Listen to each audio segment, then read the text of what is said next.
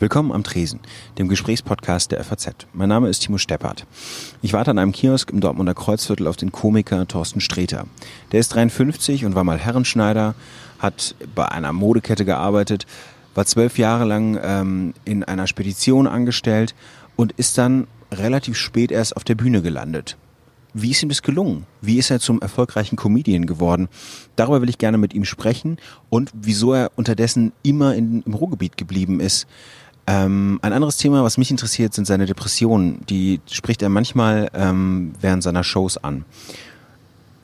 Mit Thorsten Sträter duze ich mich und das hat damit zu tun, dass wir uns vor vier Jahren schon mal zum Gespräch getroffen haben und weil er sich, wenn er gesiezt wird, alt fühlt, haben wir uns da aufs Du geeinigt. Deswegen duzen wir uns auch heute. Wenn Sie Fragen, Anmerkungen oder Kritik haben, können Sie mir gerne schreiben an die E-Mail-Adresse tresen.faz.de. Ich freue mich über Ihre Nachrichten. Viel Spaß beim Gespräch. Am Tresen. Der FAZ-Gesprächspodcast.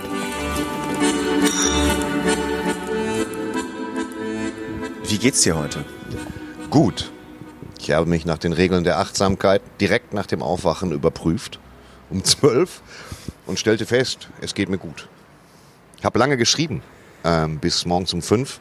Nachts ist so meine Zeit und äh, dann wachte ich um 12 Uhr auf und dachte mir, nee, aber geht mir gut. Ja. Gar nicht mal eine lange Nacht. Also nee. im Sinne von 5 bis 12, ja. 5 bis 12 ist halt nicht so die, der gesunde Schlaf, aber es war erforderlich, was zu schreiben und was zusammenzustellen. Und dann ist es, ja, das kann man mal machen. Ich mache das so ein, zweimal im Monat, das ist wirklich exzessiv, dann bis morgens um 5 geht. Aber äh, das kann der Körper auch immer noch ab, wenn man ihn dann pennen lässt. Aber der gesunde Schlaf ist es nicht. Ja. Ich frage eigentlich deswegen, weil ich das so interessant fand, dass du äh, in einem Interview gesagt hast, du fragst dich, seit du diese depressiven Schübe hast, jeden Morgen, wie geht's mir? Genau, das mache ich immer. Ich wache auf und äh, mache zuerst eine kleine Inventur. Wie geht es mir? Dazu kommt dann, dass ich mich frage, äh, was ist mein Setting jetzt? Erst eine Kippe ist nicht gesund, gewöhne ich mir gerade ab. Also Kaffee und Musik welche Playlist ist passend zu meiner Laune. Die Laune kommt erst zehn Minuten später, die steht zehn Minuten später auf, also äh, nach mir. Und äh, aber das allgemeine Befinden, das merke ich also direkt nach dem Aufwachen. Und heute war es Barry White. Oh. Ich habe heute einen Barry White Tag. Never, never gonna give you up. Das sieht man auch ein bisschen. Es sieht auch so Barry White entspannt, entspannt aus. Also jo, ich habe mich einfach angezogen. Ich wusste jetzt nicht, ob ihr filmt, aber Mütze ist heute nicht. Heute ist mal Hut, weil es sind 26 Grad. Wir wollen mal nicht hier päpstlicher sein als der Papst. Das ist ja albern. Mhm. Wie ist es denn, wer, wie würde der Tag jetzt verlaufen, wenn du mit einer schlechteren Stimmung aufgewacht wärst? Vielleicht sogar mit dem Gefühl, dass es dir richtig schlecht geht? Mir geht's nicht mehr schlecht. Also ähm, schon seit einigen Jahren nicht mehr. Damit muss ich auch mal aufräumen. Das versuche ich auch ganz verzweifelt immer. Mhm. Mir geht's gut seit mehreren Jahren. Ähm, und so seit 2014 bin ich eigentlich äh, beschwerdefrei. Und das ist alles 2013 ganz war das letzte Mal, wo das, wo das aufgetreten ist. So richtig, richtig krass. Und ähm, seitdem, das hat ein Jahr gedauert und seitdem geht's mir gut. Und ähm, trotzdem überprüft man es. Man macht das einfach trotzdem. Es ist ja auch, schadet ja auch nichts, morgens erstmal zu gucken, wie geht's einem. Bewusst zu gucken, wie geht's einem. Und wenn ich, äh, ja, wenn ich nicht gut drauf bin, terrorisiere ich mein Umfeld. Also das ist ja, was heißt terrorisieren? Aber ähm, wenn's, der, der Witz an der Sache ist, wenn ich nicht gut drauf bin, kriege ich nichts geregelt, das weiß ich, dann mache ich aber auch nichts. Meine Agentin ruft mich an, die merkt nach fünf Minuten, na, ist nicht so sein Tag aber die sind selten geworden. Manchmal bin ich unausgeschlafen, Morgenmuffel oder hab viel vor der Brust, dann bin ich knurrig für eine Stunde oder zwei. Aber bis ich, wenn ich richtig wach bin, mit einem Milchkaffee und einer Kippe, was ich mir auch abgewöhnen muss, dann läuft der Tag eigentlich. Also es ist nicht so, dass ich besonders instabil wäre oder, oder sehr empfindlich. Mir geht's ganz gut. Ich glaube, über die Depression will man ja nur mit dir sprechen, also geht es zumindest mir, weil man das so selten liest, dass jemand so offen damit umgeht und darüber Es ist ja eine ganz normale, ganz normale Erkrankung. Also die normalste Erkrankung, die wir haben. Damit können halt die anderen Leute am schwersten umgehen. Aber es ist die also stinknormal. Hast du häufiger als jeden Beinbruch, weil einer vom Skateboard gefallen ist, hast du häufiger als eine Wurzelentzündung, hast du häufiger als alles andere. Depressionen haben, wir könnten jetzt beliebig in irgendeinem Haus klingeln, da finden wir einen. Das ist einfach so. Aber würde der das zugeben? Das, Das heißt, so es hat mit Zugeben nichts zu tun. Es ist halt nicht ganz leicht, darüber zu sprechen, weil man nicht weiß, wie man das Leuten mit Nicht-Depression verkaufen soll. Man hat auch gar keine Lust, den Leuten das zu erklären in der Länge und in der Breite. Es macht keinen großen Spaß, in einem depressiven Schub äh, sich selbst damit zu konfrontieren, wie es einem geht und den anderen Leuten das jetzt in der Breite zu erklären. Man hat ja auch ein bisschen Schiss, dass dann heißt, mach doch Fenster auf Kippe. Und, äh, ne, oder geh mal spazieren, dann geht's dir besser. Und äh, das ist halt, es ist schwierig, aber die Leute, man, man will da auch nicht so gerne. Also ein, ein Bestandteil der Krankheit ist ganz häufig, dass man auch keinen Bock hat, sich drüber zu unterhalten, ehrlich gesagt. Wie fühlt man sich denn dann? Wie, wie fühlt man sich denn dann? Ja, mir, mir geht's ja, wie, man fühlt sich äh, bekackt, ohne Grund. Also vermeintlich ohne Grund, es hat ja immer Gründe. Und äh, man, man fühlt sich schlecht. Äh, ein, ein allgegenwärtiges Gefühl der Hoffnungslosigkeit ist da. Man sagt sich, ähm, selbst an, an so mittelguten Tagen sagt man sich, toll, der neue Tarantino ist angelaufen. Aber hat ja eh alles keinen Sinn. So, man schafft es nicht, sich äh, über Dinge zu erfreuen. Man schafft es nicht, sich selber so zu fühlen oder äh, an sich selbst Dinge zu überprüfen. Man ist hoffnungslos, ähm, antriebslos. Diese Hoffnungslosigkeit ist das Schlimmste. Diese vermeintliche Pseudo-Hoffnungslosigkeit, die ja keine echte Hoffnungslosigkeit ist. Das wird uns ja in den Schädel projiziert. Und dann, ähm, zack, zum Arzt. Das geht äh, ins Extrem, das hatte ich in den 90ern bis zu, äh, ich glaube, ich werfe mich von? Zug so. Ja. Ne? Und das war, äh, da bin ich raus. Da sagt der Körper irgendwann mit 50 auch, ich stelle das jetzt ein, den Rest kannst du aber erstmal weitermachen. Und du denkst hier, juhu, ist gut. Und das ist halt, den Leuten geht's schlecht, viel schlechter als, ähm, ich bin ja auch kein Missionar und auch kein Superexperte. Ich kenne ja auch nur meine Depressionen richtig gut und die mich auch. Und, oder kannte. Und ähm, man muss dann halt zum Onkel Doktor, das ist einfach so. Bei dir war es aber so, dass du am Anfang eigentlich nur ein bisschen Glück hattest und in eine Bar gegangen bist und da einen Barkeeper getroffen hast, der auch Ja. mal unter Depressionen gelitten hat und mit dem darüber gesprochen hast. Ja, ja, genau. Ich habe mit dem gesprochen, mit dem, mit dem, äh, ähm, ich sag den Namen jetzt nicht. Äh, genau, der war hier in, in Dortmund, der war super Barkeeper übrigens, das habe ich gar nicht rausgestellt mal bei so einem Interview. Ein furioser Barkeeper. Ich trinke so gut wie keinen Alkohol, aber der hat's doch immer wieder geschafft, mir so, eine, äh, so ein Daikiri dahin zu wemsen. Und ich dachte mir, ja, nices Getränk. Morgens um zwei, das ist eben das. Leute, die ansprechbar sind, morgens um zwei oder drei. Äh, und der war, der war gut und der war der Erste, der war eigentlich der Erste, der offen darüber gesprochen hat. Nicht ich. Und der gesagt hat, ja, da musst du dies und das, da musst du zum Doktor Schieß mich tot gehen und da müssen wir mal gucken und da musste ich, zerr dich mal äh, dahin. Und das war, der hat mir schon sehr geholfen, ja, war cool. Aber selbst nach diesem ersten Mal war es dann immer noch nicht gut. Also ich kann mir das noch so. Und es bleibt, ja, natürlich nicht. Natürlich war das nicht gut. Das ist eine permanente Bemühung und Anstrengung. Ich verstehe die Leute, die dann äh, 35 Jahre lang auf äh, Prozac hängen oder auf Citalopram oder auf Fluoxetin oder auf den ganzen anderen Wundermitteln. Ähm, das, das sind die Dinge, die passiert. Wenn es dir dann doch temporär wenigstens besser geht oder wenn du dann so eine Baseline hast, die erträglich ist, absolut verständlich. Irgendwo muss man was dagegen tun mit Therapien und was weiß ich nicht noch alles. Da gibt es zigtausend Möglichkeiten. Aber wir fangen jetzt erst an, mal zu entdecken, was Depressionen wirklich sind. Und äh, es ist keine schöne Krankheit. Also nicht nice. Jeder Beinbruch ist schöner. Jede Blinddarmentfernung auch, weil dann hast du es hinter dir. Schmerzen ist das eine. Da musst du gucken, was für eine Toleranzschwelle du hast. Aber dieses permanente, diese, diese Scheiße im Kopf, also Depressionen taugen nix. Unseriöse Krankheit auch, finde ich. Also wirklich von den. Man weiß auch nicht, wie man die Schuld geben soll für die Krankheit, weißt du? Wenn Lungenkrebs kriegst, hast du zu viel geraucht. Ja klar, du willst ja, wir haben ja alle die Neigung, permanent jemandem die Schuld dafür zu geben. Ne, wenn du zu blöd bist, Fahrrad zu fahren, brichst du das Bein. Oder aber, wenn du nachts über den Gullideckel fährst, brichst du das Bein.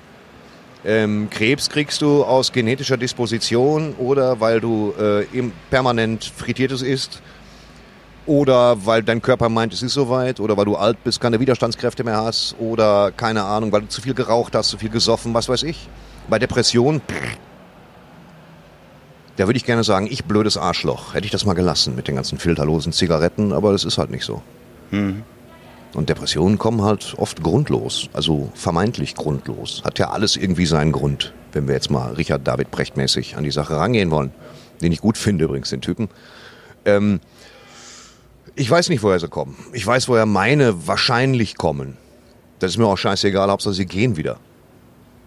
Woher Und sie, sie haben sich jetzt vom Acker gemacht. Naja, sie kommen.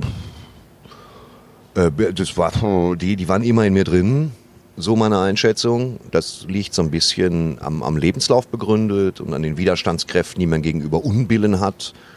Dann empfiehlt es sich aber auch, speziell in seiner Frühphase nicht zu kiffen. Ich bin ein, ein Gegner des Kiffens auch. Ich habe das gemacht in den frühen 90ern. Sowas hilft auch sehr, wenn man, wenn man dringend eine Neurose braucht, bin ich der Auffassung, dass Kiffen da wirklich ein ganz kurzer Weg ist, das abzukürzen in die Neurose. Ähm, deswegen bin ich kein großer Kifferfreund. Wenn die, Ich sehe Leute, das auch so, ja. wenn die Leute das machen, sollen sie es machen.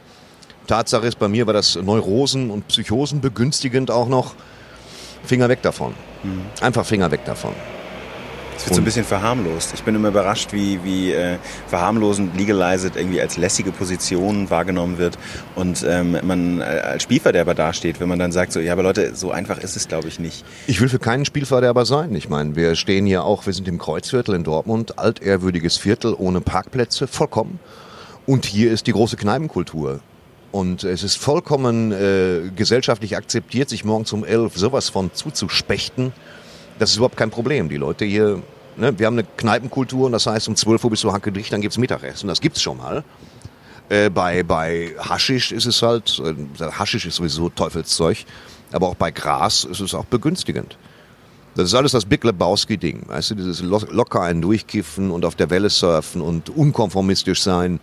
Aber ich halte es für verhältnismäßig gefährlich, was diese Dinge betrifft. Was, der, was Psychosen betrifft, Depressionen und äh, Neurosen. Es begünstigt das ganze Ding. Es gibt da Studien, dann gibt es Leute, die diesen Studien vehement widersprechen und sagen, das stimmt so alles nicht. Das Gras muss nur ganz rein sein. Kikeriki. Ich lasse die Finger weg davon. Ganz klar. Fertig. Wenn andere Leute meinen, sie müssen kiffen, das ist ja auch äh, irgendwie so ein bisschen kulturell bedingt durch Reggae und Hip-Hop und allgemeines lässig sein, dann bitteschön. Ich bin nicht der Missionar des Planeten, aber ich lasse es. Ja. Wann hast du gemerkt, dass, ähm, dass Depressionen lustig sind?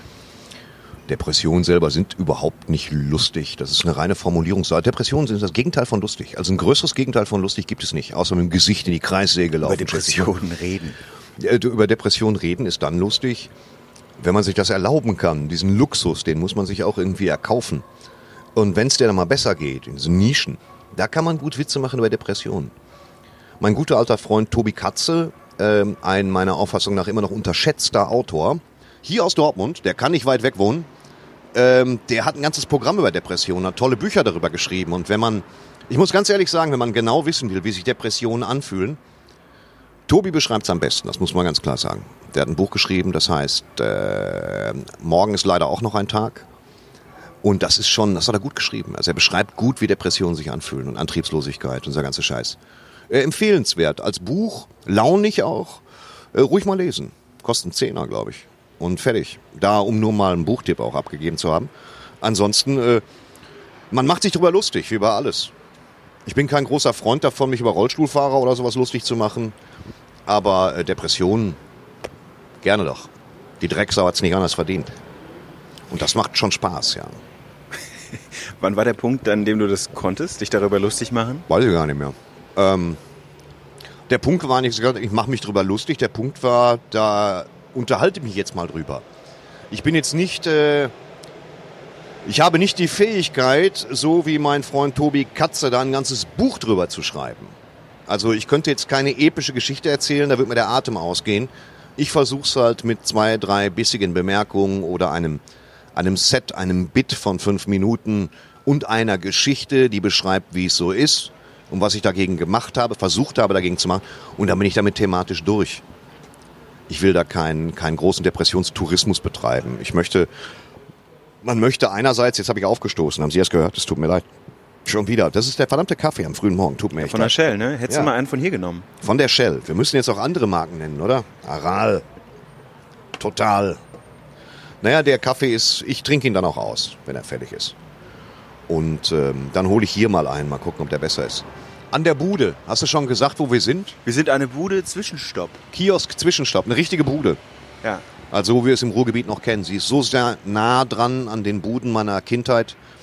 Beachtlich. Gut, was früher nicht gab, waren diese mannshohen Kühlschränke mit Red Bull bis zum Abwinken, aber an sich Haben wir da jetzt einen? Habe ich noch gar nicht gesehen. Ja. Ist da wieder so einer? draußen Aufstellerwerbung für fragwürdige Druckerzeugnisse, Coffee to go und Schütten mit Süßigkeiten, Lakritz, Ja, am Ende gibt es eine bunte Tüte. weißen Ne? Mäusen, ja, ja. Es gibt eine bunte Tüte für recht dich. so, Natürlich, recht aufs so. Haus. Ja, für 100 Euro bitte. Wo waren wir gerade? Ich hab's vergessen. Wir haben gerade über äh, Humor und Tragik geredet. Ja, gehört dicht zusammen. War es nicht John Vorhaus, der sagte, äh, Humor ist Wahrheit und Schmerz? Und das stimmt halt wahrscheinlich auch.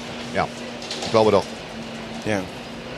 Das heißt, deswegen funktioniert es, darüber zu reden und dass es lustig ist. Ich habe es gestern Abend gemerkt. Ich war so überrascht, dass es, äh, dass es lustig ist. Ich hatte natürlich auch vorher schon mal Sachen von dir gesehen. Was war denn? Was meinst du denn? Ja, das waren, ich habe mir verschiedene, ähm, ich habe mir verschiedene YouTube-Videos angeschaut, Ach so, in denen ja. du darüber geredet hast. Genau.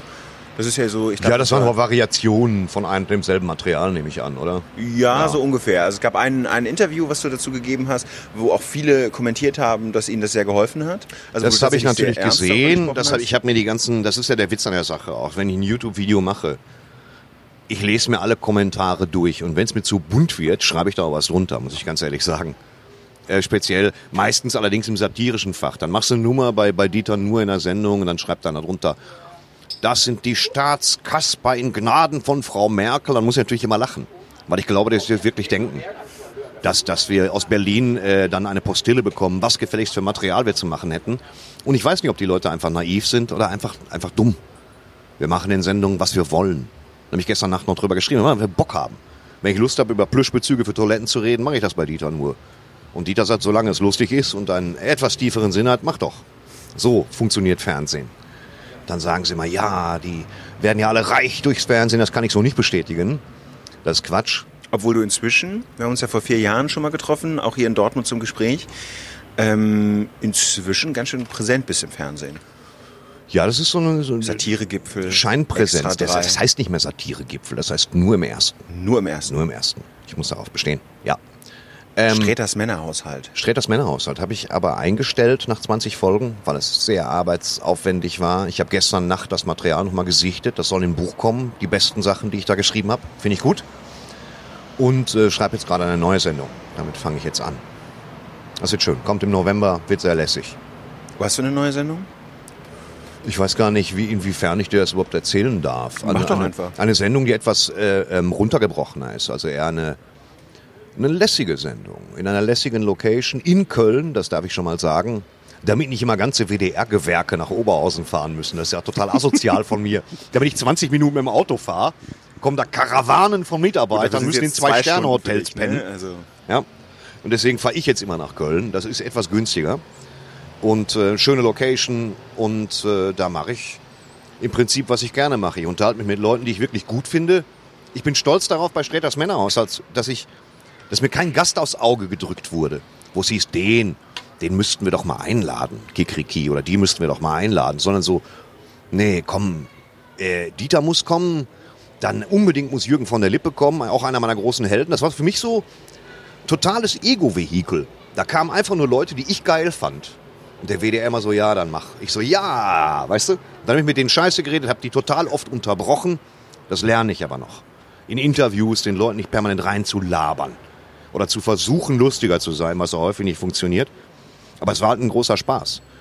Nur wollte ich auch nicht, äh, Tag auch, wollte ich nicht 30 Jahre lang jetzt äh, für den WDR der Mann sein, der Haushaltstipps gibt da muss noch was anderes kommen. Also ich möchte, ich habe noch eine andere Sicht auf die Welt und die will ich dann zeigen. Schön von Hand selbst geschrieben und äh, mal Gäste und und ähm, kleinere unaufgeregte Rubriken, aber aufrichtiges Zeug.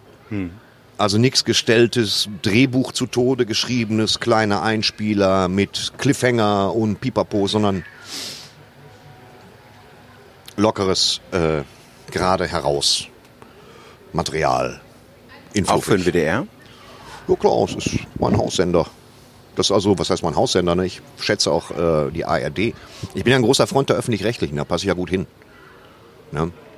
Die sind so ein bisschen entspannter, was die Quote angeht, habe ich immer den Eindruck. Das kommt mir sehr entgegen.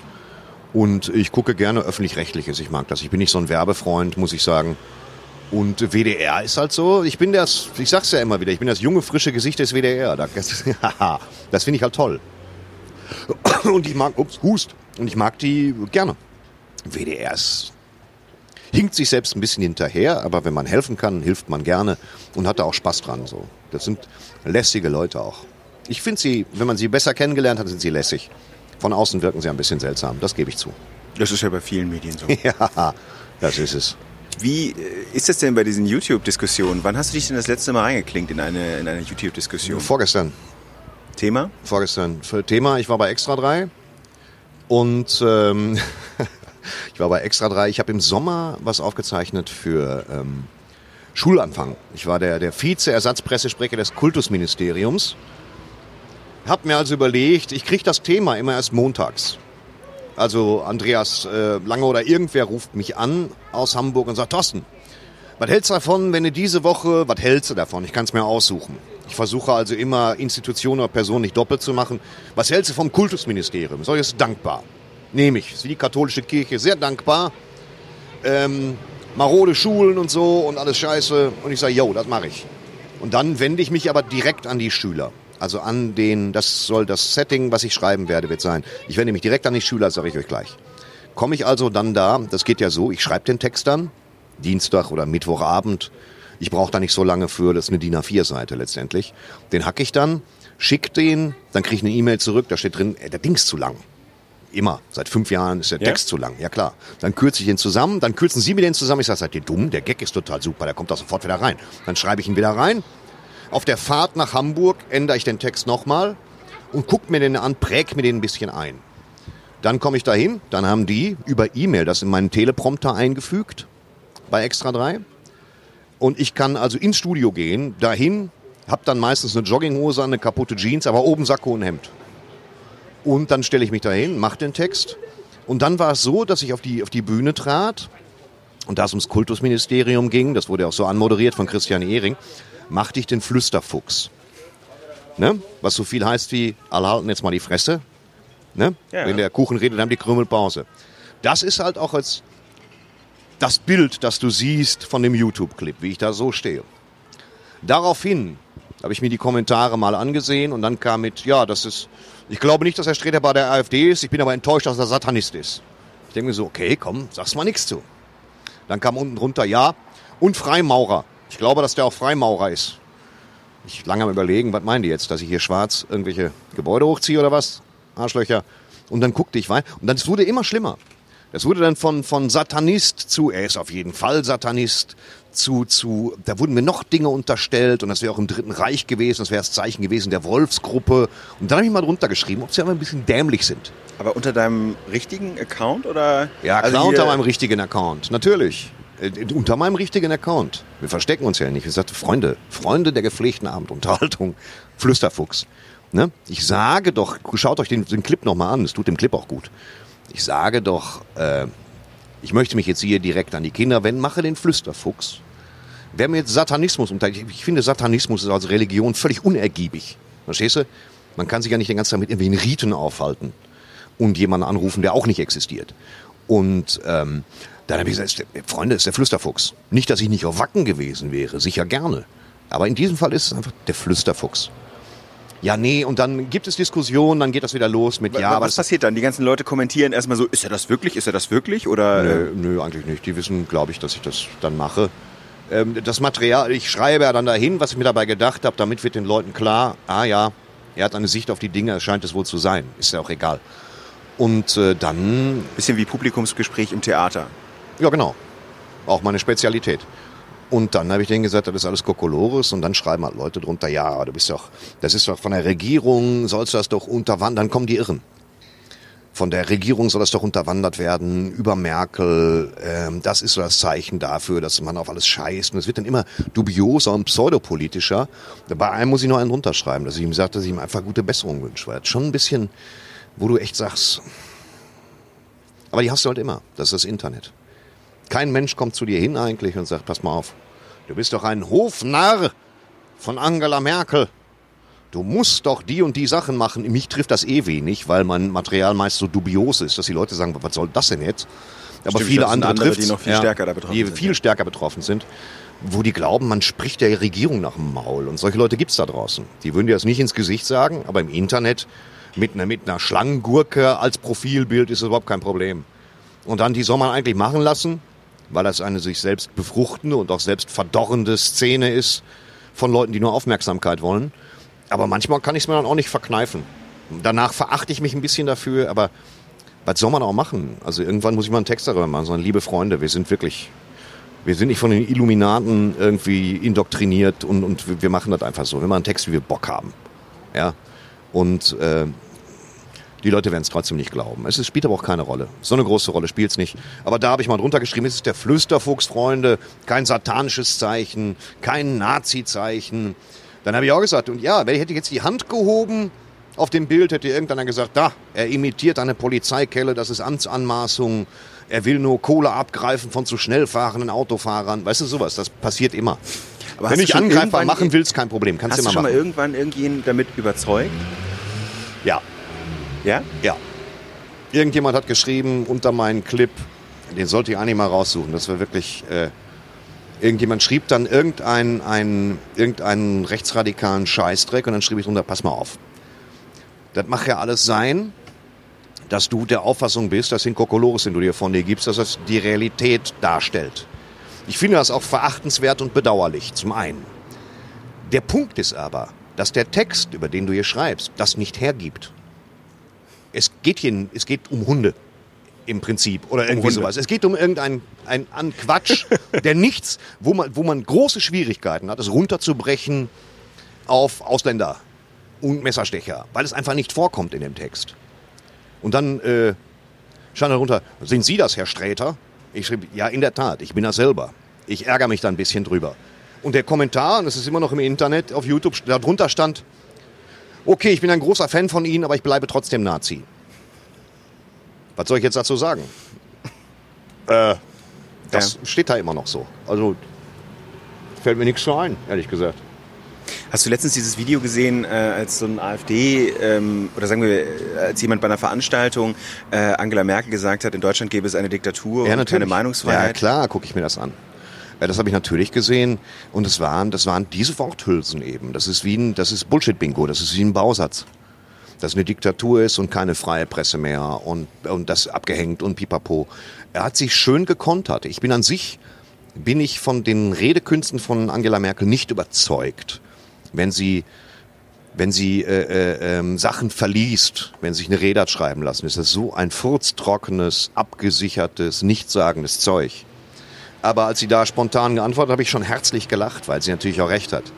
Ich, ich schätze auch Ironie, sofern sie dosiert eingesetzt ist. Sie hat es halt gut beantwortet, weil ähm, man hätte auch einfach nur den Kopf schütteln können. Das hätte ebenso funktioniert. Und sich fragen, was soll das jetzt? Aber das ist genau das, was passiert, wenn jemand, der diese Theorien hat, über Staatsfernsehen und sie wollen doch das Land abschaffen und so weiter.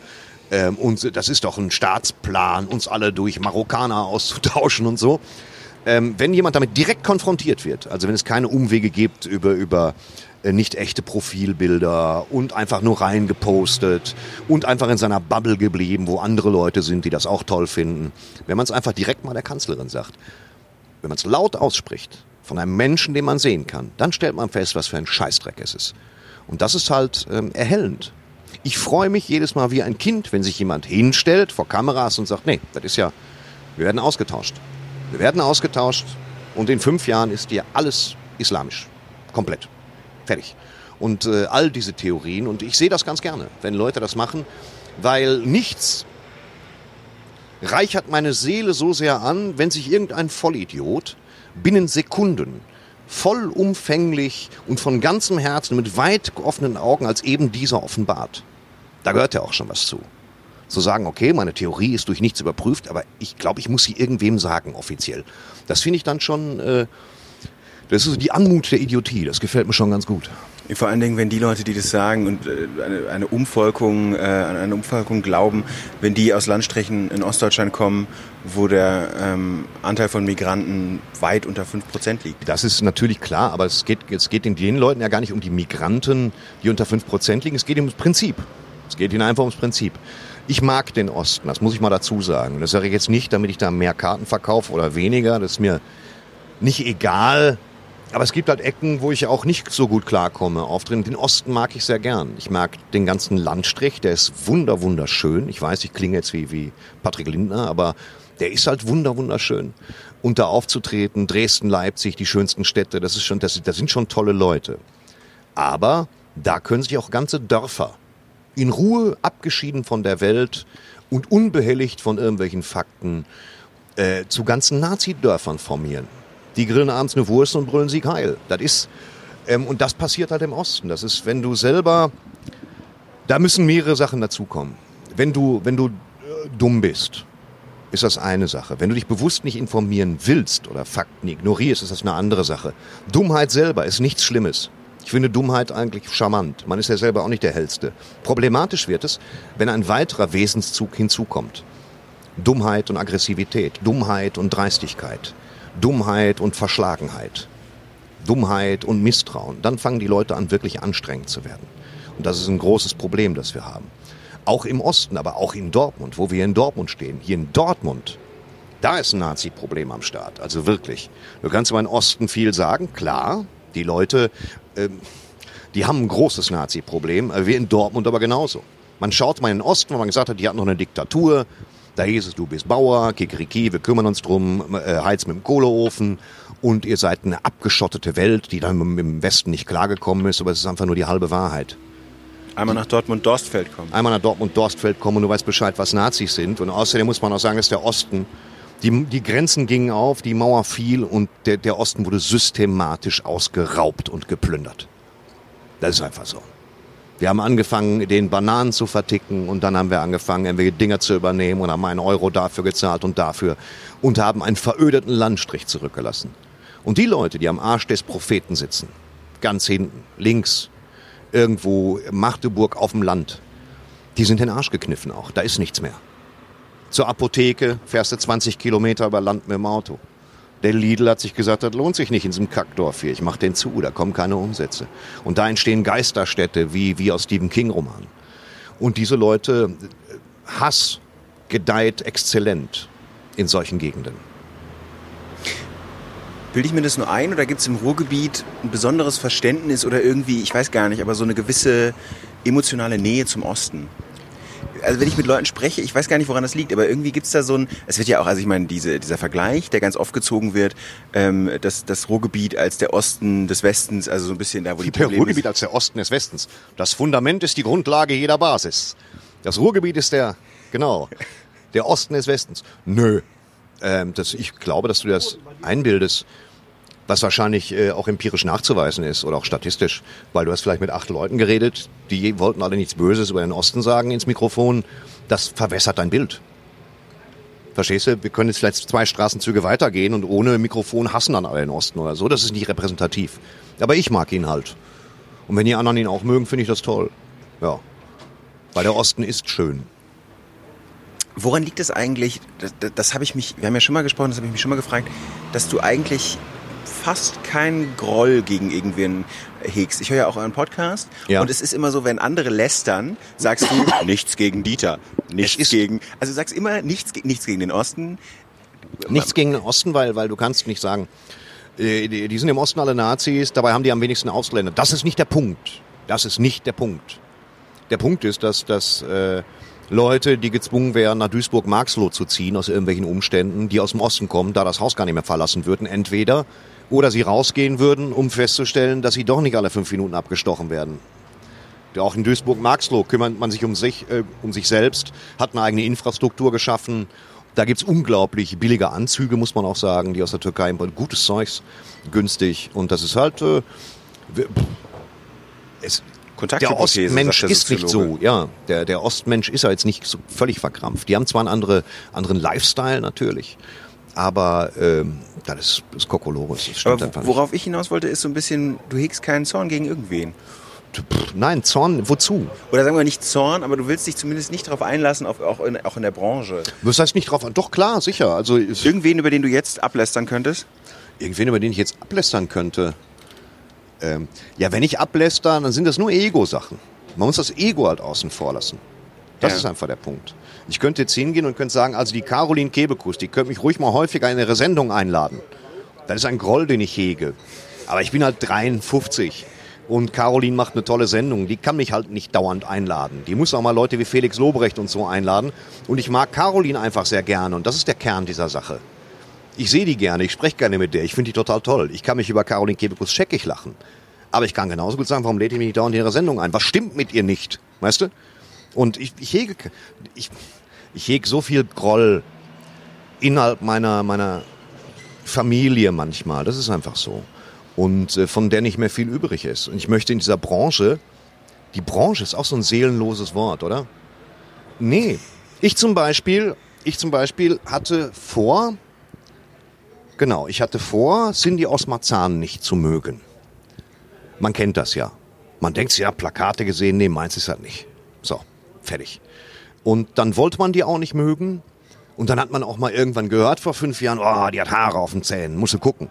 Ich sage, habe ich keine Berührungspunkte, die lädt mich nirgendwo hinein. Ich sehe sie nicht.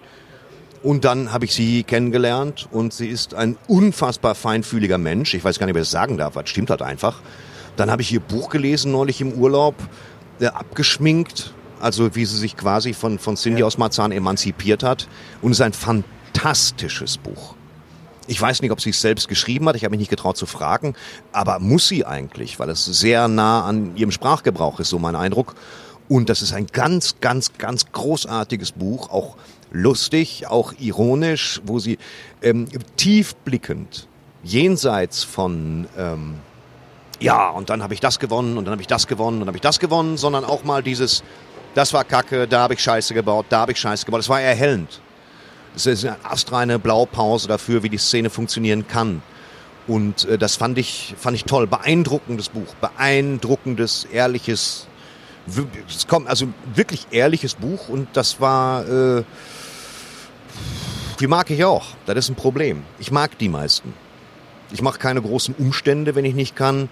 Ich habe die schlechte Eigenschaft, Leuten ungefragt Tipps zu geben. Das ist mir auch peinlich, aber ich kann nicht anders. Was für Tipps? Ist egal. Dieses, nee. äh, ich würde das Hemd nicht in die Hose stecken. Damit geht's los. Ah. Oder, ähm, weiß ganz schlimme, ganz ungefragte, das ist ganz dämlich. Ging das jetzt an mich? Das könnte an dich gehen, aber das ist ja wie gesagt ein Fotopodcast jetzt, ist ja egal. Ähm, ja, das, nee, das, du kannst das schon so machen. Du machst so ein bisschen so den Preppy-Style, das geht schon. So eine Chino, das läuft. Ist gut, kannst du machen. Gut. Das passt ja auch. Du hast einen braunen Gürtel, du hast ein braunes Uhrenarmband. Das ist Styling, das gut abgestimmt ist. Braune Schuhe. Nicht schlecht, mein Lieber. Danke. Nicht schlecht. Gut sorgfältig. Und ähm, aber ich, ich möchte erstmal jemanden mögen, das ist Lebenseinstellung, die alte Dale Carnegie Lebenseinstellung.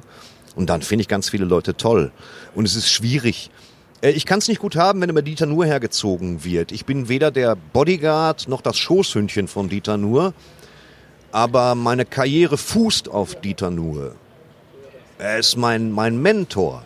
Und das Mindeste, was ist, ist, dass ich den Leuten schon mal sagen muss, zumindest auf meiner, in, in meinem direkten Umfeld, dass wenn sie der Auffassung sind, dass Dieter Nuhr, Dieter Nuhr ist ja wahlweise immer alles. Also je nach, je nach Tagesform ist er rechtsradikaler, ja. aggressiver Linker, Realitätsverweigerer, äh, Diesel, Hochlober. Äh, Dieter kann ja alles sein. Dann ist er Islamkritiker, dann ist er Islamist. Er kann, er wünscht sich das ja, aber Dieter, weißt du, eine Münze hat zwei Seiten. Und die meisten Leute sehen sehr gerne eine Seite dieser Münze, das reicht ihnen. Das ist halt ein Weltbild, das auch bestätigt werden will, das verstehe ich. Äh, Dieter hat aber das ganze Portemonnaie voller Münzen und zeigt immer beide Seiten. Und das ist den meisten Leuten immer zu viel. Ist zu viel. Hat das was damit zu tun, dass du relativ spät in die in die äh, in diese Szene, von der du gesprochen hast, ich weiß gekommen nicht. bist? Ich weiß es nicht genau halt. Ich habe keine Ahnung. Ich weiß ja so viele Dinge nicht. Also ich weiß ja die meisten Sachen eigentlich nicht leider, wie wir alle. Ich pff, weiß nicht. Das ist, äh, ich bin halt reingekommen, also ich drehe jetzt nicht mehr durch, sagen wir mal so. Wenn ich jetzt viel Geld verdiene, habe ich, ich brauch, muss mir jetzt keinen Ferrari zusammensparen. Ja. Ne? Ähm, oder total durchdrehen. Aber ich glaube, mit 25, da war ich, wie gesagt, doof wie Brot. Ich habe das schon mal an anderer Stelle gesagt. Da hätte ich bestimmt angefangen durchzuticken. Und hätte mir dann, äh, wäre statussymbolmäßig schwer abgegangen. Und, oder wäre ausgerastet oder hätte irgendwas, ne?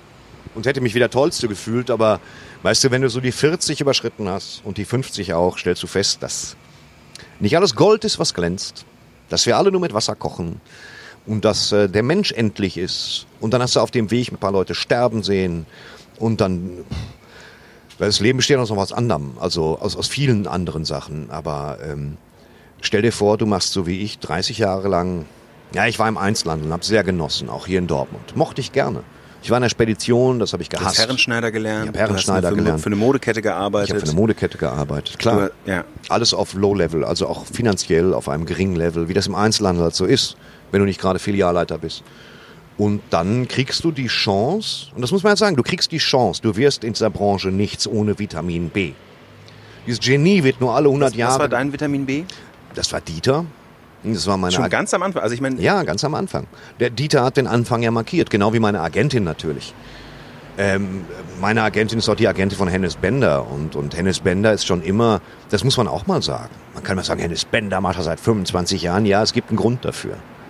Klar, es hat ein kleiner Stinkstiefel im Podcast, aber ähm, der hat, wie Mittermeier auch, das Konzept des Humors sich verinnerlicht, hat seinen eigenen Stil und macht das auch seit 25 Jahren. Der kann das einfach. Der weiß, wie es geht, äh, Dinge lustig zu erzählen und sich darüber auch aufzuregen. Und das, das ist halt, und ich, ist ja egal. Jedenfalls hat meine, meine Agentin, die habe ich dann kennengelernt. Moment, das war, also äh, für, für den Hörer, du hast in der Spedition Ja. gearbeitet. Wir, machen das, Kap- wir machen das Kapitel auf und sagen, du wirst in dieser Branche nichts ohne Vitamin B. Nichts ohne Beziehung.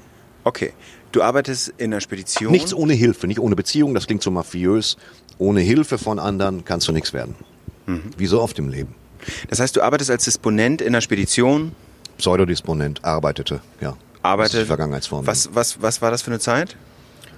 Wie meinst du das? 2008 Eine oder Kackzeit oder so? 2001 bis 2012. so? 2012 noch. Ich habe fast zwölf Jahre da gemacht, ja. Und wann hast du angefangen zu schreiben? 2003. Schon so bald, also quasi unter dem Eindruck, zwei Jahre Spedition hast du angefangen, Texte zu schreiben. Zwei Jahre Spedition kam mir in Menschenjahren vor wie acht Jahre Spedition. Und dann habe ich angefangen zu schreiben, in so einem toten Bereich. Ich saß in so einem, so einem Container. Also wirklich, kennst du so Überseekontainer, wo einer Türen reinsägt. Und da saß ich drin, schön bei 35 Grad im Sommer. Obwohl draußen nur 22 waren, aber Metall heizt sich so ein bisschen auf. Und habe angefangen, auf meinem Windows-Rechner ohne Internet zu schreiben. Ich dachte mir, das ist jetzt der richtige Zeitpunkt. Vorher war mir das alles Aber hattest Da- du vorher schon mal das Gefühl, dass du was schreiben willst? Das habe ich schon x-mal in Interviews erzählt. Ja, man hat das Gefühl, dass man was schreiben will, weiß aber nicht wofür. Ich finde Leute ja toll, die sagen, nee, ich schreibe nur für mich. Ich glaube das halt nur nicht. Ich verstehe, dass Gedanken raus müssen, Tagebuch schreiben, deswegen macht man's. Aber ähm, man schreibt für andere. Man will Gedanken aus dem Schädel aufs Papier kriegen, vom Papier zu anderen Leuten. So geht es mir halt ganz extrem. Der Kern wird bei mir immer die Geschichte sein. Und das war das, was ich hatte. Ich habe Geschichten geschrieben. Ich hatte auf Blatt Papier einen ganzen Stapel Quatsch. Der war auch gar nicht mal so gut, aber so hat's halt angefangen. Und dann Schritt für Schritt, dann Poetry Slams, was ich sehr mochte und immer noch sehr gerne mag. Schönes Veranstaltungsformat. Und dann äh, kleinere Lesungen, halbe Stunde, äh, größere Lesungen. Dann mal auch vor zehn Leuten in der Stadtteilbücherei Bochum-Wattenscheid einen ganzen Tag gelesen oder zwei Stunden gelesen. Und dann habe ich meine Agentin, wie gesagt, kennengelernt. Die sagte, ja, es wäre vielleicht gut, wenn dich mal jemand vertreten würde, weil das alles, was du da machst, ist ein klein bisschen durcheinander und auch seltsam. Und ich sagte, warum? Was Ich war brauche denn keine Seltsame? Agentin. Wofür? Und dann stellte ich fest, doch, ich brauche doch eine. Ich brauche doch eine. Wann war das? Also in den Jahren, einfach um mal ein Gefühl dafür zu bekommen? 2012. Also das heißt, kurz bevor du auch aufgehört hast, in der Spedition zu arbeiten. Genau, da hat meine Mama noch gelebt. Da habe ich dann gesagt, okay, Agentin, ich fahre da mal hin nach Köln. Dann habe ich mir das angesehen, das hat mich hinreichend eingeschüchtert. Bin von Köln wieder zurückgefahren und gesagt, "Wer- aus welchem Grunde wohl? Aus welchem kühlen Grunde, wie Jochen Malmsheimer sagen würde, sollte die mich jetzt nehmen? Verstehst du? Ich komme da reingestiefelt, so wie ich hier hingestiefelt komme und denke, ja, und nun? Lass mal kommen. Und dann, äh, mein, meine Agentin schuftet sich halt gut einen ab auch für mich macht halt Verhandlungen und, und dergleichen. Alle diese Dinge, für die ich nicht geeignet bin. Ich bin für 98 Prozent aller Sachen in dieser Branche nicht geeignet. Zum Beispiel, wofür bist du nicht geeignet? Herr Sträter, können Sie bei uns auf der Heizkörpermesse in Minden, auch wieder Jochen Malmsheimer, ich kann das nicht lassen, können Sie da bitte eine Stunde spielen, wir geben Ihnen 100 Euro. Dann würde ich sagen, nee, lieber 200. Nein! Okay, ich komme. So, das so würde das mit mir laufen, weil ich einfach zu gerne auftrete. Das ist einfach so. Und äh, ich würde jeden Quatsch machen, Und von morgens, ich würde vier Auftritte am Tag machen bei der Kriechtierausstellung in Hückeswagen und beim Rennbootsportverein Karlsruhe und überall. Äh, wenn ich nicht jemanden hätte, der sagt, kannst du das bitte ein bisschen einteilen? Deine Kräfte, deine Texte. Und wäre es okay, wenn, ne? wenn ich da mal andere Basen verhandel auch? Und äh, achtet genau darauf, wann ich wo zu sein habe. Auch ich bin chronisch unpünktlich, wie durch ein Wunder. Ich meine, ich habe euch jetzt heute gefunden. Viertelstunde zu früh, ne? Ja, ja, weil ich die Kreuzstraße kenne und meine Agentin angerufen hat, ob ich schon eine Hose an habe. Und das war, Ach, Ja. Kontrollanruf heute Morgen? das ist kein Kontrollanruf, das ist eher liebevoll. Sie ruft mich an und sagt, na, hast aber lange gearbeitet. Die sieht ja die E-Mails, die ich dann morgens schicke. Ähm, und hat gesagt, kommst du in den Hufweg? Ich sag, ich bin schon am Weg. Ich mach gerade Verdecker am Auto ab, ich bin schon weg. Und das ist halt, und die hat gesagt, äh, ich könnte mal Dieter nur anrufen, ob du da mal einen Text vorlesen kannst. Und dann habe ich gesagt, wie, das geht? Du hast die Nummer von Dieter Nuhr? Gewiss. Und dann hat sie ihn angerufen und hat gesagt, ja komm, schick ihn mal vorbei. Ich habe nämlich das Buch zufällig gelesen. Er liest viele Humorbücher. Er hatte mein erstes Buch gelesen, dann schick ihn mal. Und dann bin ich dahin und dann habe ich das vorgelesen, was ja eher unüblich ist im Fernsehen. Aber es war halt lustig. Du warst auch einer der Ersten, der dieses Vorlesen im Fernsehen so zu seiner eigenen Kunstart Nee, eigentlich nicht. Nein, nein, da Nee? gibt's große, große Helden wie Jochen Malmsheimer. Die meisten von denen haben immer das flächendeckende Fernsehen so ein bisschen gemieden. Stimmt, ich erinnere mich auch, Auch ich habe mal gesehen, ja, live, da ist das ja sogar, so, dass er ganze Teile seines Programms vorliest. Ja, stimmt. Ja. Malmsheimer ist immer so, dass das episch groß zusammenhängt und man schlecht was isolieren kann daraus. Bei, bei Horst Evers ist es eine andere Sache, der ist auch ein großer Held. Und Horst Evers hat vier Milliarden Texte, von denen kein einziger länger ist als fünf Minuten meinem Empfinden nach und von denen kein einziger abfällt. Da ist keine Kacke dabei. Wenn Jochen Malmsheimer einen Text fertiger liest du ihn durch und denkst, leck mich am Arsch. Wieso bin ich da nicht drauf gekommen? Wieso bin ich auf die Scheiße nicht auch gekommen? Das habe ich jedes Mal bei, bei äh, Horst Evers oder, oder Dietmar Wischmeier, mit dem ich mithin verglichen werde, der aber so einen, Garst, so, einen, so einen garstigen Humor wie der hat auch kein Mensch in Deutschland. Und er hat's halt auch gemacht. Er kann's halt auch. Klar. Und ich habe mich durchgemogelt. Ich habe das nicht erfunden. Ich habe mich an die Jungs dran gehängt. Das, auch das verdanke ich Dietmar Wischmeier, Horst Evers, Jochen Malmsheimer, auch, auch einem Jürgen von der Lippe, der Hast du die Fernsehen ab gemacht hat. 2012 alle kennengelernt? Also wie war das? Äh, So nach und nach. Mir fehlen nur noch ganz wenige. Klingt komisch, ich weiß. Psycho. Aber es ist fast so eine Fan-Herangehensweise. Ich Nee, will nur noch so ein es paar war Leute schon- mal treffen. Es war schon bemerkenswert. Jürgen von der Lippe war ein großes Highlight, den kennenzulernen. Ich versuche mich abgeklärt und auf Augenhöhe zu geben. Aber ich schaffe es nicht, in mir selber aufzubauen, auf Augenhöhe zu sein. Ich würde es gerne simulieren. Dieses, äh, ah, Herr von der Lippe, dieses Generöse. Dieses, na, wir zwei aus der Branche. Was soll ich zu Jürgen von der Lippe sagen, der, der das Humorfernsehen in den 80er Jahren revolutioniert hat? der äh, das, das Lesen im Fernsehen etabliert hat, das Lesen von Büchern weiterhin betreibt, der eine eigene Humorfarbe hat, der selbst einen eigenen Kleidungsstil geprägt hat. Der Typ ist halt auch eine Legende. Und äh, guck dir den an. Der macht Hallen voll. Hallen voll, Hallen voll, Hallen voll. Und das, das bedeutet auch was. Und das sind Leute, da würde ich gerne hingehen und würde sagen, ja, Jürgen, alten Wemser. Aber erstmal traue ich mich das nicht. Und zum anderen ähm, ist das auch keine Augenhöhe, weil der schon ziemlicher Fürst ist. Es ist, ähm, es ist bei vielen so. Natürlich möchte ich dann nochmal kennenlernen. Äh, ja, ich kann jetzt nicht sagen, wenn ich da kennenlernen will, wie wirkt das? Ja, komm, sag mal. Ähm, also von den Leuten aus der Branche, die ich ganz toll finde, habe ich noch nicht kennengelernt. Überleg gerade. Es waren jetzt schon viele, wo man sich, was heißt auch immer, muss man auch dazu, was heißt kennenlernen?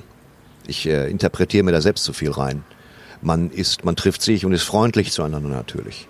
Äh, Die äh, Jürgen von der Lippe habe ich kennengelernt. Wir haben was gegessen und zusammen was geschrieben und so. Das war schon ganz schön.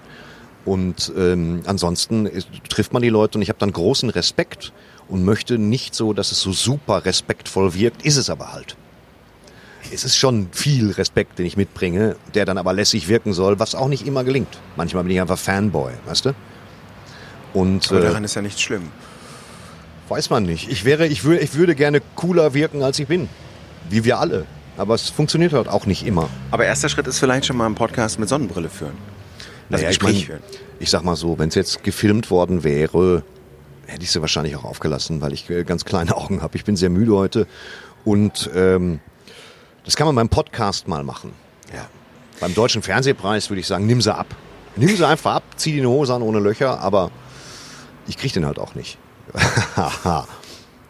ja, und das ist, äh, es gibt eine Menge tolle Leute, die ich noch kennenlernen will, aber mir fällt gerade kein einziger ein. Ja, kein Problem, kein Scheiß jetzt können, so. können wir nochmal darüber sprechen. 2012 Dietmar, äh, Dieter Nuhr kennengelernt. Jürgen Vogel muss ich echt mal kennen. Till Lindemann von Rammstein. Das ist nicht ganz mein Metier, aber es sind Leute, die ich bewundere. Muss ich ganz klar sagen. Äh, August Diehl. Das ist Toller das, Schauspieler, ja. der, ja, der deutsche Christopher Walken, meiner Auffassung nach. Die hassen ja solche Etiketten, aber ich glaube, das stimmt einfach. Äh, furios. Till Schweiger bin ich mal, bin ich mal kurz miteinander geraten, habe ihm Dreharbeiten kaputt gemacht. Das war unangenehm. Wie hast du denn Til Schweiger Dreharbeiten Aus Versehen, das tut mir auch leid. Bei Honig im Kopf hat er auf Gleis 3 gedreht in Hamburg. Ich musste zu Extra 3, kam im Zug und latschte in so eine Szene rein. So orientierungslos mit meinem Koffer und der Mütze stand ich mitten am Set so, weil oben war nicht abgesperrt. Dann hieß, kam so ein Regieassistent angerannt. Ich finde, dass Till Schweiger sehr schöne Pullis trägt übrigens. Und äh, dann kam Regieassistent angerannt und hat gesagt, das sind hier Dreharbeiten. Ich sage, ja, primär ist das Gleis 3 ich muss mal, ich muss zum Taxi, weißt du? Und dann kam, äh, dann sah ich, dass das äh, Halervorden mit der Nichte äh, oder mit der Tochter von Til Schweiger dann in so einer, so einer Art Uniform der DDR oder Russen, ich weiß es nicht, ich habe den Film dann später erst gesehen, das Gleis runterkam für diesen Dreh und dann hat- der Hallervorden mich herzlich begrüßt, den schätze ich auch sehr und äh, sehr sogar. Und dann, ähm, ja, waren die, haben sie nochmal von vorne angefangen. Peinlich. Aber ich musste von Gleis 3 runter. Aber Til. Schweiger dann auch in dem Zusammenhang getroffen oder? Ich habe Til Schweiger in diesem, er ist äh, verhältnismäßig angenervt an mir vorbeigegangen, weil ich ja dann auch noch angefangen habe. An, ja, ich war ja auch im Arbeitsmodus, das muss man dazu sagen. Und äh, ich habe dann halt Herrn Hallervorn begrüßt und habe mich sehr gefreut. Der auch so ein Förderer von mir ist. Der hat die Wühlmäuse in Berlin und das Schlossparktheater. Und der hat mich da auch, muss man auch sagen, auftreten lassen. Ganz häufig. Und ich nutze auch jede Gelegenheit, da drei Tage am Stück aufzutreten. Furios. Mal richtig Laune. Ein Theaterimpresario halt. Naja, ich, ich komme total vom Thema ab. Je länger ich laber, ist desto verworrener wird das, Also oder? Ich, ich finde Für schön, ich finde schön. Ich höre dir auch gerne zu. Danke, Mann. Ähm, aber 2012, als Dieter Nuhr dich entdeckt hat oder als er gesagt er, hat, also- ja, wie, also hast du gelernt dann, wie Humor professionell funktioniert? Nö. Hast du dich professionalisiert? Du hast nur den einen Humor, das ist das Problem. Äh, Wie Humor, wie Humor professionell funktioniert, weiß keiner. Dieter hat zu mir gesagt, äh, vor vier Wochen noch, äh, ich sagte, ich, ich habe ich das Gefühl, habe ich, habe ich diese, ich durchsteige gerade, wie ich den Text geschrieben habe. Er sagt, wenn du, sobald du anfängst, die Mechanismen bei dir selbst zu erkennen, ändere sie. Ich sage, ein guter Plan, Dieter, ich werde mich dran halten. Guter. Aber ich habe keine Ahnung von Humor, ich habe nur meinen Humor. Ich kann mich über Atze Schröder scheckig lachen. Da ist dann immer kontrovers. Den einen ist das zu stumpf, die anderen finden super. Ich finde super, weil er ein toller Storyteller ist. Er erzählt kleine Mikrogeschichten, hält sich nicht mit One-Linern auf. Und das, das genieße ich. Das höre ich mir auf CD an. Ich muss ja Atze Schröder dabei jetzt nicht zwingend sehen, ist nicht nötig, weil das funktioniert. Transportiert sich über die Audioebene ganz toll. Und das, äh, ich weiß nicht, wie Humor funktioniert. Ich weiß, dass ich was geschrieben habe, dann drauf gucke und denke, das müsste funktionieren. So gehe ich da dran. Aber das heißt, unter Druck schreiben, wenn du jetzt zum Beispiel für Extra 3 irgendwie äh, solche, solche Auftritte vorbereitest, das geht. Das Ja, war nie ein das Problem. geht. Das seit fünf Jahren ist das kein Problem. Viele, viele Kolonisten, in der Regel einmal im Monat bin ich da. Äh, seit vielen, vielen Monaten ist das äh, kein Problem. Nein, das kann ich irgendwie. Es ist immer wieder gut gegangen, muss man echt sagen. Aber ich habe jedes Mal das Gefühl, wenn ich davor sitze, dienstags. Ich arbeite montags, versuche ich nichts zu schreiben, da bin ich ganz Friseur. Aber dienstags sitze ich davor und denke mir, nee, nein, da fällt mir jetzt diesmal einfach mal nichts zu ein. Nichts. Weil ich den Kern noch nicht erkannt habe. Was ist der Kern der katholischen Kirche? Was ist der Kern von Thomas de Maizière? Was ist der Kern von Thomas de Maizière? Das habe ich vergessen. Also muss ich ganz ehrlich sagen. Thomas, Aber wie erkennt man diesen Kern? Also wie erkennst du ihn? du liest ein bisschen Recherchematerial, du guckst dir Bilder an, du denkst darüber nach. Die, die Jungs von Extra 3 und Mädchen von Extra 3 vor allen Dingen, die schicken mir dann immer per E-Mail, was so war in den letzten vier Wochen. Was war Tagesgespräch in Verbindung mit Olaf Scholz? Mir fällt nur ein, Kerr, was hat der immer enge Sackos an? Was soll das? Wer hat ihm das gesagt? Das ist aber nicht der Kern von Olaf Scholz. Das ist eben ein anderer. Das ist halt so ein bisschen der, der traurige Mann. Und ähm, dem auch die Olympiade, der gesagt hat, wollt ihr die Olympiade in Hamburg? Alle so, nee. Schade, dann wird die wohl nicht mehr wiederkommen. Ja, ja, genau. Wollt ihr die wirklich nicht, die Olympiaden? Nein. Ja, und dann vorbei. Äh, Volksentscheid, schönen Nachmittag noch. Und äh, es ist dann die Institutionen wie die katholische Kirche oder, oder die Autoindustrie, das sind dann dankbare Gegner auch. Ich würde sagen, wir machen eine Runde kurze. Wir müssen nichts trinken, wir können auch einen Schnaps trinken, ist alles drin. Nee. Äh, kurze Entweder-Oder-Fragen. Tee oder Okay. Kaffee? Kaffee. Vegan oder glutenfrei? Äh, besser glutenfrei. Golf oder Yoga? Yoga. Putzhilfe oder selber putzen? Selber putzen zu klein. Putz auf Papier oder E-Reader? Beides. Snoosen oder sofort aufstehen? Snoosen. 800 Mal snoosen. Mehr Geld oder mehr Freizeit? Mehr Freizeit. Sneaker oder Budapester? Sneaker. SMS oder WhatsApp? SMS. Netflix oder Amazon? Beides. Tut mir leid. Beides. Instagram oder Facebook? Weder noch. Roman oder Sachbuch? Beides. Es Süße- geht nicht. Geht nicht. So ein Sachbuch ist, ich liebe es, Sachbücher zu lesen, also, also Non-Fiction. Aber ich kann auch in guten Romanen versinken. Stärker als in einem Sachbuch natürlich. Süß oder salzig? Süß. Lange wach oder früh auf? Lange wach. Ähm, vielleicht kannst du mir mal erzählen, wo wir hier gerade sind. Kennst du die Gegend? Das ist das Kreuzviertel. Ich kenne die Gegend richtig gut. Mein bester Freund Olli wohnt ein Stück die Straße runter. Und äh, der ähm, feiner Typ. Ich kenne das Viertel gut. Das Viertel ist toll, großartig. Es ist das Akademikerviertel, sagt man so schön. Es ist unmöglich, hier einen Parkplatz zu finden, aber es ist traumschön. Die Wohnungen hier sind teuer wie Arsch. Wirklich, alles Altbau. Teuer, teuer, teuer. Für Dortmunder Verhältnisse teuer. Ich finde es, naja, ich sag mal so, da ich ja selbst auch äh, auf Dortmunder Verhältnissen basiere, finde ich es einfach nur arschteuer.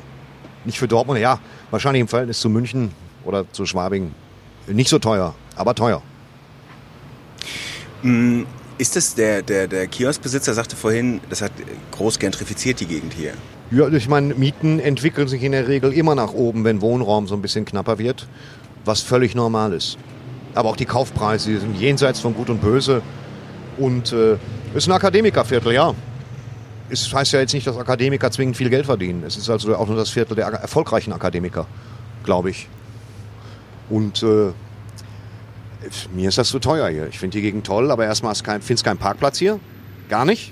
Also Das gar ja nicht. schon gemerkt. Gar nicht. Ich glaube, dass die Also Wagen, die hier stehen, stehen seit vielen Jahren hier. Und äh, ja, ich habe jetzt am Arsch, also ich hätte auch zu Fuß gehen können, gut von zu Hause aus. Und ähm, aber das Viertel ist halt wunder wunderschön. Du bist in der Nähe des Zentrums, hast aber das Gefühl, du befindest dich in Berlin der 70er Jahre. Toll. Und das Westfalenstadion ist nicht weit weg. Das muss ja jetzt kein Vorteil sein. Ne?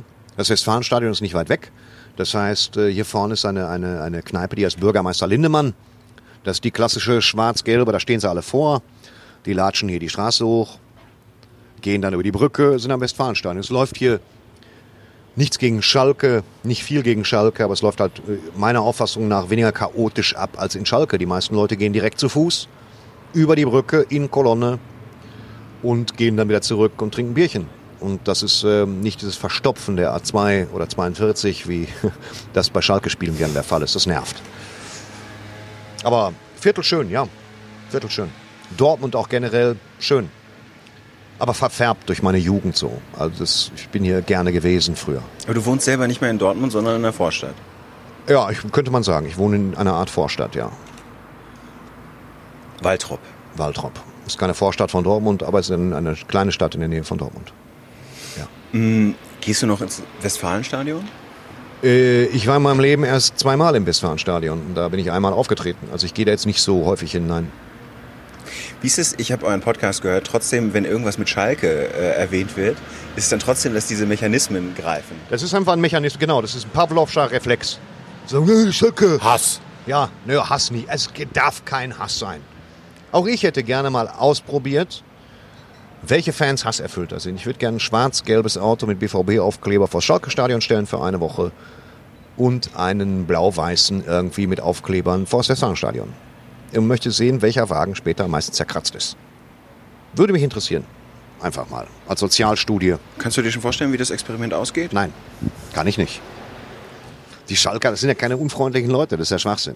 Das ist ja das, was ich bei Fußball immer sage. Leidenschaft ist gut.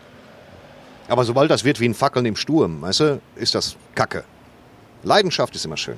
Aber du kannst, du musst auch mal, ich meine, wenn, wenn das blanker Hass ist, was, was passiert dann, wenn Schalke gewinnt? Das ist doch schlecht dann für alle Beteiligten.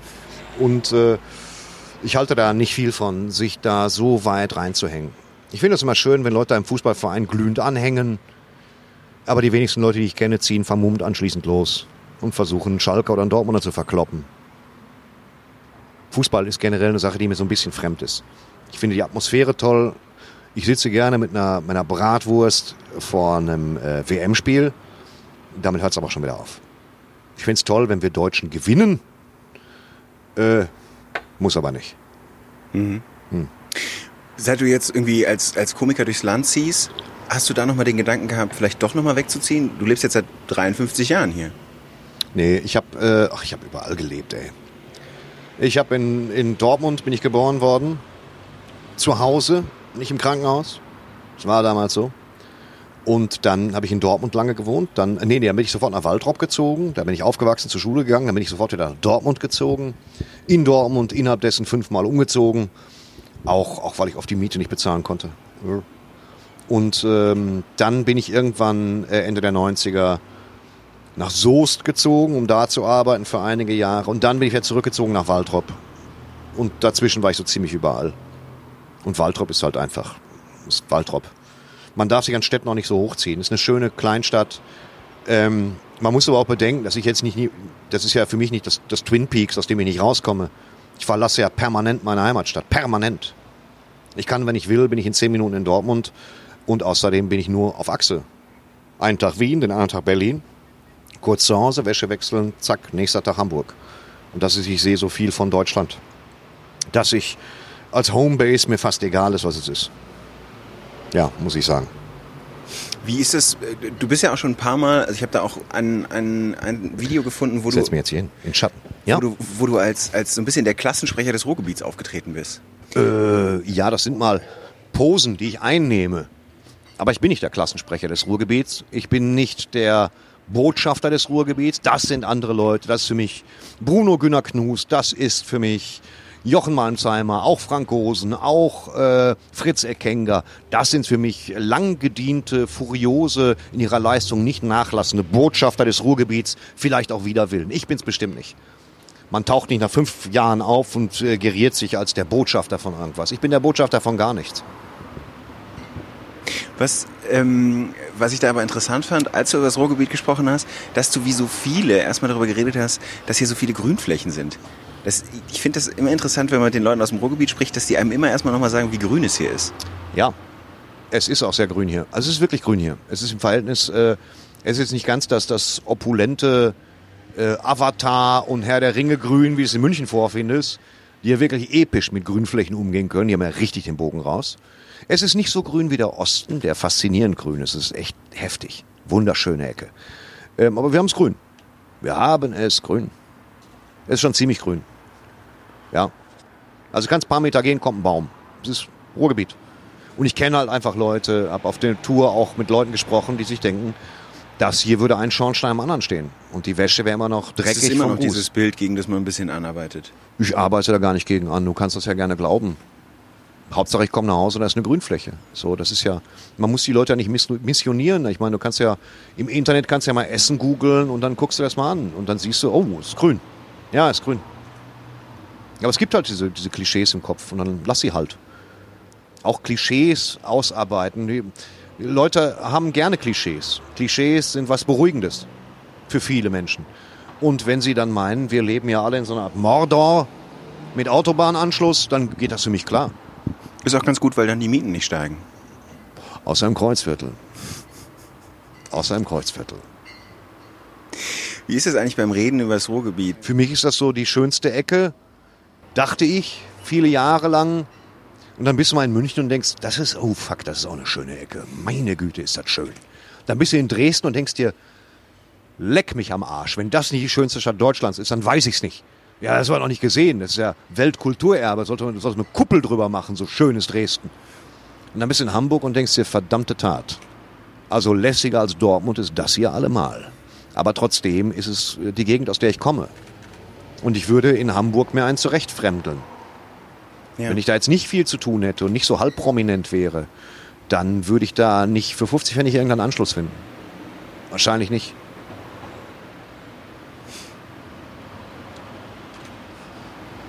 Ja. Ja, also so, ne? Ruhrgebiet ist halt so, man, ich kenne es ja nicht anders. In Wirklichkeit. Ich bin groß aufgewachsen mit, mit Oma steht am Balkon und schmeißt dir Münzgeld runter in Papier gewickelt, damit du mal ein Brot holst.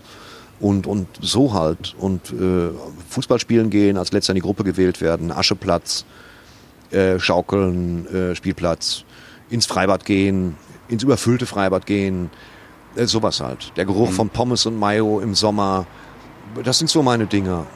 Und das haben die anderen Leute auch, in München genauso. Und, und das ist so, dass das mich so ein bisschen anfüllt. Was ich komischerweise, seitdem ich so die 50 überschritten habe, was auch wiederkommt. Ja. Ich glaube, 50, äh, so zwischen 50 und 60 ist die große, große Nostalgieschiene. Mir fallen ganz große, ganz viele Sachen wieder ein von früher, an die ich 40 Jahre nicht gedacht habe. auch Was aus meiner denn? Kindheit. Was denn? Ähm, das Spielzeug, das ich hatte beispielsweise. Muss ich echt sagen. Also, ich ist so dämlich, wie das klingt, aber ich bemühe mich sehr. Ich hatte früher viele Spielzeuge, die mich geprägt haben, mitgeprägt haben. Und das war das 1966er Corgi Batmobil, so ein Eisenguss Batmobil, wo ein kleiner Batman drin saß, so ein kleiner Robin, die mittlerweile zu, zu Monsterpreisen gehandelt werden. Paar hundert Euro. Und so eins möchte ich gerne haben. Schon. Und, Hast äh, du schon gefunden? Ja, ich habe noch nicht, ich habe noch nicht den Aufriss geschafft, das jetzt mal zu bestellen und dann kommt's. Hoffentlich ist original. Aber ich möchte die Packung wieder in der Hand halten. Das ist für mich großer, großer Callback. Wiener Komik auch. Kam schon mal, kommt noch mal, ist immer noch lustig. Oder, oder die Big Jim Figuren. Weißt du, oder die Action Team Figuren. Das waren so Sachen, die hast von Oma zu Weihnachten gekriegt, aufgerissen. Ja, es ist Big Jim. Mit dem Tiefseetaucheranzug. Und solche Sachen, die suche ich wieder. Was würdest du mir, du bist ja viel in Dortmund rumgezogen, äh, umgezogen, was würdest du mir hier in der Stadt zeigen, damit ich Dortmund gut verstehe? Oder Damit Dortmund, ein gutes Bild von Dortmund bekomme? Wo würden wir Gutes anfangen? Bild. Wir würden an, wir würden ins U gehen, zuallererst. Wir Ja. werden zuerst ins U gehen. Von der alten Union Brauerei. von der alten Union Brauerei, die wirklich äh, bahnbrechend zu einem kulturellen Schmelztiegel geworden ist. Und da würden wir oben auf die Plattform gehen, wollen wir die Stadt sehen. Feststellen, da habe ich schon Besseres gesehen, aber da kann man oben stehen und auch rauchen und runtergucken und sich sagen, ah, das ist die Stadt. Wunderschön gemacht. Das U, ganz toll. Dann würden wir ins Programmkino gehen. Welches? Mm, wo würde ich gehen? Ich würde gehen ins, ins Roxy, glaube ich. Und da würden wir uns irgendeinen Film angucken, irgendeine kurdische Komödie mit Untertiteln. Einfach mal ein bisschen runterzukommen. Und äh, auch ein bisschen auf durchgesessenen Sitzen und so. Schön. Und dann würden wir abends äh, ins Kraftstoff gehen hier drüben. Die haben einen Biergarten. Äh, das ist so sehr schön. Auf ein, ich trinke ja wenig Bier, aber ich würde dann irgendwas trinken, würden draußen sitzen. Und dann würden wir, ich finde den Friedenbaumpark auch ganz toll. Wo ist der? Friedenbaumpark ist äh, im Dortmunder Norden immer noch. Ja. Ne? Dortmund, Brechten, Dortmund, Ewing. Und da kann man, da ist ein See, da kann man Bötchen fahren. Das ist ganz schön. Und dann würde ich, äh, der Phoenixsee, bin ich bis jetzt noch nicht gewesen. Die haben künstlichen See angelegt mit Top-Wohnlage, um den See oder? rum platziert, ja, ja. Und das soll ganz toll sein, aber ich war da noch nicht. Und äh, dann, was würde ich noch machen? Ich würde Fritz Eckhenger besuchen, fragen, ob er, mich was, ob er mir was kocht. Kann er gut kochen? Ja. Wie ich hörte, ist er furios. Und ähm, dann, tja, wenn man fußballaffin ist, guckt man sich das Westfalenstadion an.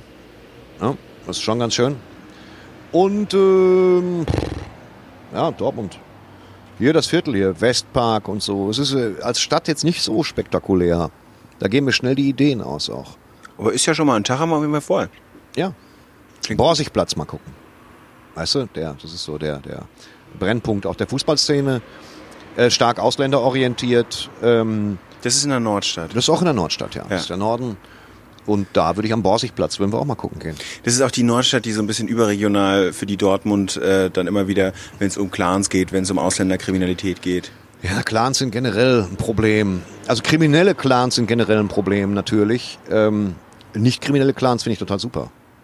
Ich finde, wir, wir Deutschen sollten viel mehr Clan-Mentalität haben. Es sollte möglich sein, nachts um vier seinen entfernten Cousin in Witten anzurufen und der macht sofort was für einen. Aber es geht ja nicht. Weißt du? Das heißt, wir sind ja von Familie, wir sagen ja gut, Familie kannst du nicht aussuchen, Clans halten da richtig zusammen. Die Kriminalität ist das Problem, nicht der Clan. Dafür hast du ja Fritzi Kenger, der uns dann was kocht, ne? Ja, das wäre ganz schön. Sauerbraten oder so? Weiß nicht. Sauerbraten wäre ganz gut. Ja. Ja. Ja. Aus Rind oder Pferd? Bitte? Rind oder Pferd? Äh, auf keinen, ich werde, nein, hör auf, ey, was ist das für, wie kommst du da drauf? Das ist so ekelhaft. Äh, kein Pferd. Man sollte weniger Fleisch essen, echt. Naja. Ich würde sagen, wir machen noch eine letzte Runde und Okay. dann gibt's eine bunte Tüte. Echt? Okay. Ja, ja würde ich sagen, also wenn du möchtest. Ja. Ähm, was ist die beste Lüge, die du je über dich verbreitet hast? Die beste Lüge, die ich je über mich verbreitet habe. Hm.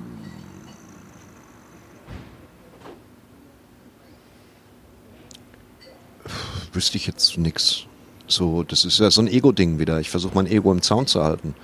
Äh, äh, wüsste ich nicht. Gibt's bestimmt irgendwie. Es gibt bestimmt irgendeine coole Lüge, aber nicht, aber keine, die ich über mich verbreitet habe wo die Leute an denken sollen, keine Ahnung, äh, ich wäre ein Nachfahre des Grafen von Monte Cristo oder so, mir fällt da jetzt nichts, mir fällt keine gute Lüge ein, gibt bestimmt was.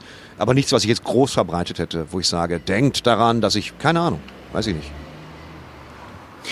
Ähm, Es gibt einfach Fehleinschätzungen, die ich nicht aufkläre. Die Leute denken halt äh, auf der Bühne, ich würde wahnsinnig viel improvisieren. Und das ist, äh, das stimmt nicht.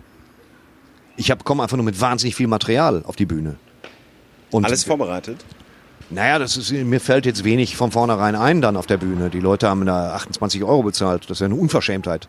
Äh, aber ich komme mit so viel Material auf die Bühne, dass ich dem Abend äh, jede beliebige Richtung geben kann. Ich kann Das heißt, das hast du alles auf deinem, auf deinem kleinen Tablet? das habe ich alles in Tablet, meinem mit dem- Kopf. Auf in meinem Tablet habe ich nur Geschichten.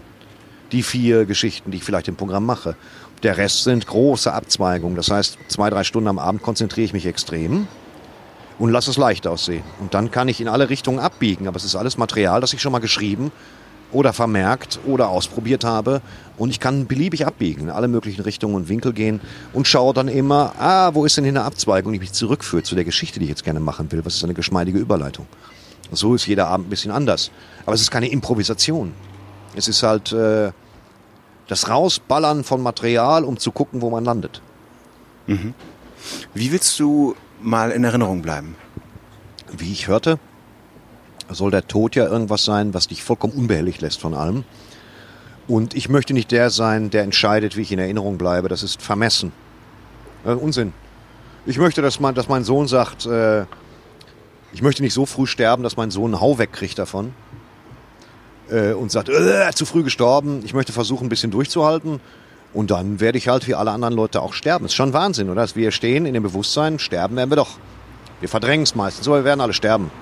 Schöner Schluss auf den Podcast, finde ich. Ähm, und wie die Leute mich im Gedächtnis behalten, bleibt jedem selbst überlassen. Also, das wird ein großes Mosaik. Und nach 20, 30 Jahren denken die Leute vielleicht nur noch einmal im Jahr an dich. Und das ist auch vollkommen normal.